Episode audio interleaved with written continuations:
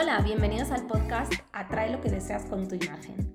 Yo soy Bárbara Ucejo, mentora de marca personal online y negocios digitales. Espero que disfrutes este episodio titulado Si yo fuera terapeuta y quisiera trabajar online con clientes de todo el mundo. Bueno, he pensado mucho la forma en la que dar una información lo más simple y básica posible, pero a la vez estratégica y productiva para las personas a las que me dirijo.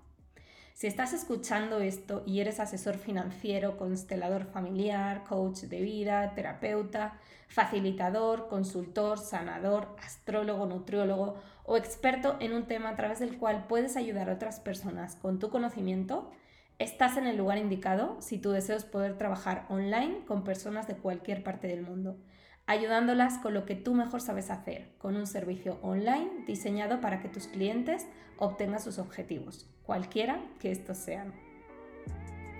Estas profesiones que dije anteriormente no me las acabo de inventar. Es un resumen de profesionales a los que he ayudado y ayudo a desenvolverse profesionalmente en el mundo online, de una forma que atraigan clientes, generen interés sobre lo que hacen e implementen estrategias digitales que les permitan tener un negocio online rentable. Seguramente, si estás escuchando esto, tú también quieres lo mismo y para eso es este contenido, para decirte brevemente qué es lo que haría yo, que no tengo ninguna de estas profesiones, pero tengo lo que a ti te falta, el método para, además de ser bueno en lo que haces, que los demás lo piensen y te busquen, te contraten y logren lo que tú prometes solucionarles. Entonces, englobando todos los perfiles y considerando el que siento que más adolece de estrategia en este sentido, te diré qué haría yo si fuera terapeuta y quisiera trabajar online con mis pacientes o clientes según los llames. Lo primero que haría sería enfocarme en mi historia vital, de la cual podría extraer mis fortalezas y habilidades para potenciarlas y ponerlas en práctica con mis potenciales clientes fundamentalmente en las redes sociales, generando empatía con mi historia de vida. Lo segundo sería cerrar todo lo posible mi ayuda a un perfil de persona que tenga la situación más urgentemente dolorosa que yo puedo solucionar. Si es doloroso y es urgente solucionarlo, me aseguraré de que quiera destinarles recursos a enfrentar dicho problema. Y en caso de que no los tenga, es más probable que busque la manera de conseguirlos para pagarme por mis servicios. ¿Estás de acuerdo? Teniendo esto claro, podría pasar a la acción número 3, comunicarme en redes sociales con ese perfil de persona, creando contenido que sepa que le interesa y conectando orgánicamente con él o ella.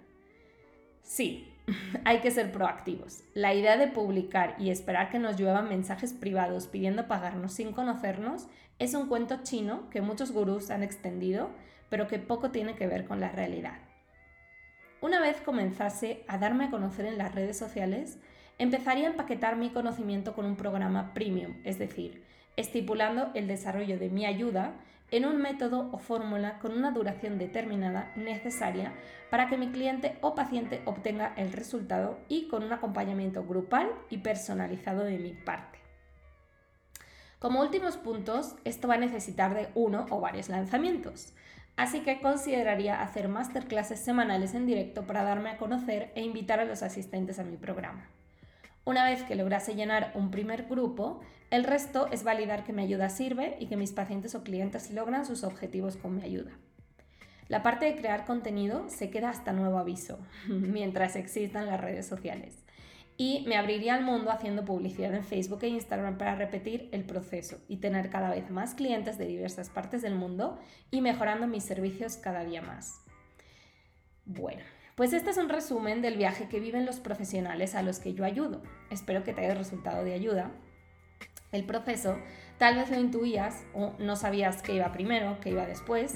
Ahora que ya lo sabes, me encantaría que no te quedes solo con la información y des un paso adelante por tus sueños y los millones de personas que están deseando conocerte y ser ayudados por ti. En algún sitio leí, información no es poder. Y estoy de acuerdo, la información es solo el inicio de tu potencial para cambiar las cosas. Sin acción, la información es solo un conjunto de conocimientos no puestos en práctica. La única forma de comprobar si toda la información que consumes te, te acerca a tus objetivos es decidiéndote a poner en práctica la teoría y pasar de las palabras a la acción. Bueno, te espero al otro lado del miedo, donde las cosas pasan. Y si te gustó este episodio, recuerda darle clic al botón de seguir, compartir con tus amigos y volver para escuchar próximos episodios que te ayuden a crecer online.